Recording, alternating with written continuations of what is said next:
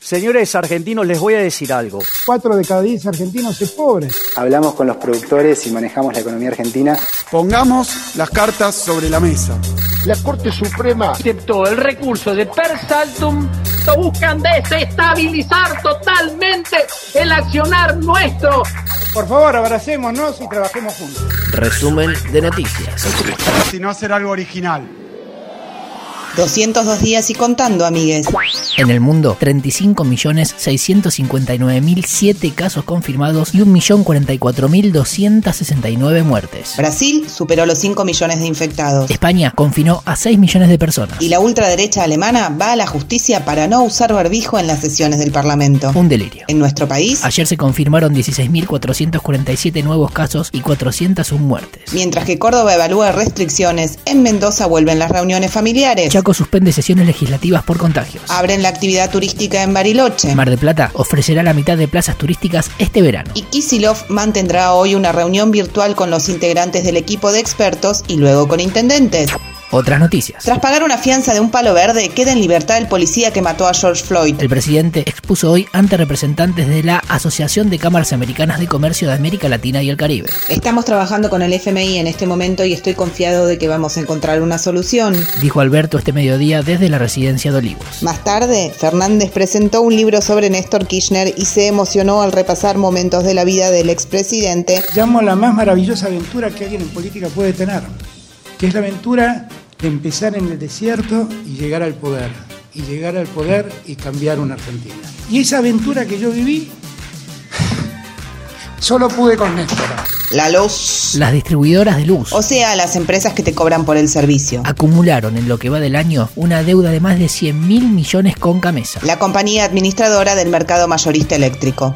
Continuidad de noticias. Vuelta a clases. Ayer se aprobó el protocolo de indicadores epidemiológicos que habilitarán o no el regreso de cada región a las aulas. Hoy vuelve a reunirse el Consejo Federal de Educación. Definiría fechas de regreso a clases presenciales y cómo se evaluará lo aprendido en el sistema virtual. Ayer, y sin acuerdo con Nación, Cava hizo otro ensayo de clases al aire libre. Siguiendo con las insistencias de la oposición, Juntos por el Cambio apeló al fallo adverso de las sesiones remotas. Mi voto, no- mi voto no es positivo, ni negativo, ni es abstención. La sesión del Senado no fue legal. Compútelo como quiera, presidente. Diputado Iglesias, Fernando, el sentido de su voto. Ya le dije, presidente, me niego a votar. La sesión del Senado fue ilegal. y la presidenta del PRO arenga por redes sociales para que la marcha opositora del 12 de octubre sea masiva. miles de empresas, comercios, trabajadores, estudiantes, todo el país en la debacle total, por una situación que se podría haber evitado. Si el bujanés no se comía el murciélago, en una de esas no había pandemia. Ay, pato. Yo, Patricia Bullrich, el 12 de octubre estoy ahí por nuestra libertad y por nuestra república. ¿Vamos? Siguiendo con las marchas. Ayer hubo una masiva movilización de organizaciones sociales al Ministerio de Desarrollo. Eh. Encabezada por el Polo Obrero, reclamaban por, Trabajo, mejores salarios, aumento de planes e incremento de partidas alimentarias. entre otros pedidos, Fueron recibidos por funcionarios de la cartera y se retiraron pacíficamente. Vamos a avanzar en las negociaciones con el compromiso que el 5 de noviembre los inscriptos en el potenciar trabajo cobren. Ese es el acuerdo. parlamentarias. Diputados convirtió en ley el proyecto de economía del conocimiento. Con la jura de Alcira Figueroa, en lugar del exdiputado Ameri, el Frente de Todos quedó con mayoría de mujeres en el bloque. Juro por los 30.000 compañeros detenidos desaparecidos, juro por mi hermanito Carlito y toda la niñez muerta por desnutrición, juro por las mujeres y las disidencias, juro por los campesinos, criollos e indígenas y juro por la madre tierra. Hoy hay sesión en el Senado. Se tratan 28 pliegos de jueces y fiscales. Y la iniciativa para que legisladores no puedan comprar dólar ahorro.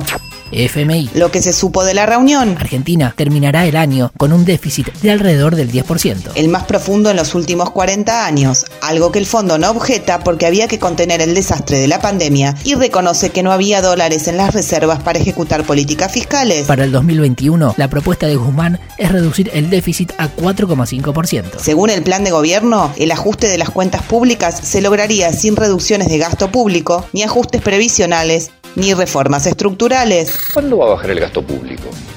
¿Y por qué tiene que bajar el gasto público? Porque la Argentina vive gastando más de lo que ingresa. En algún momento hay que ajustar el déficit.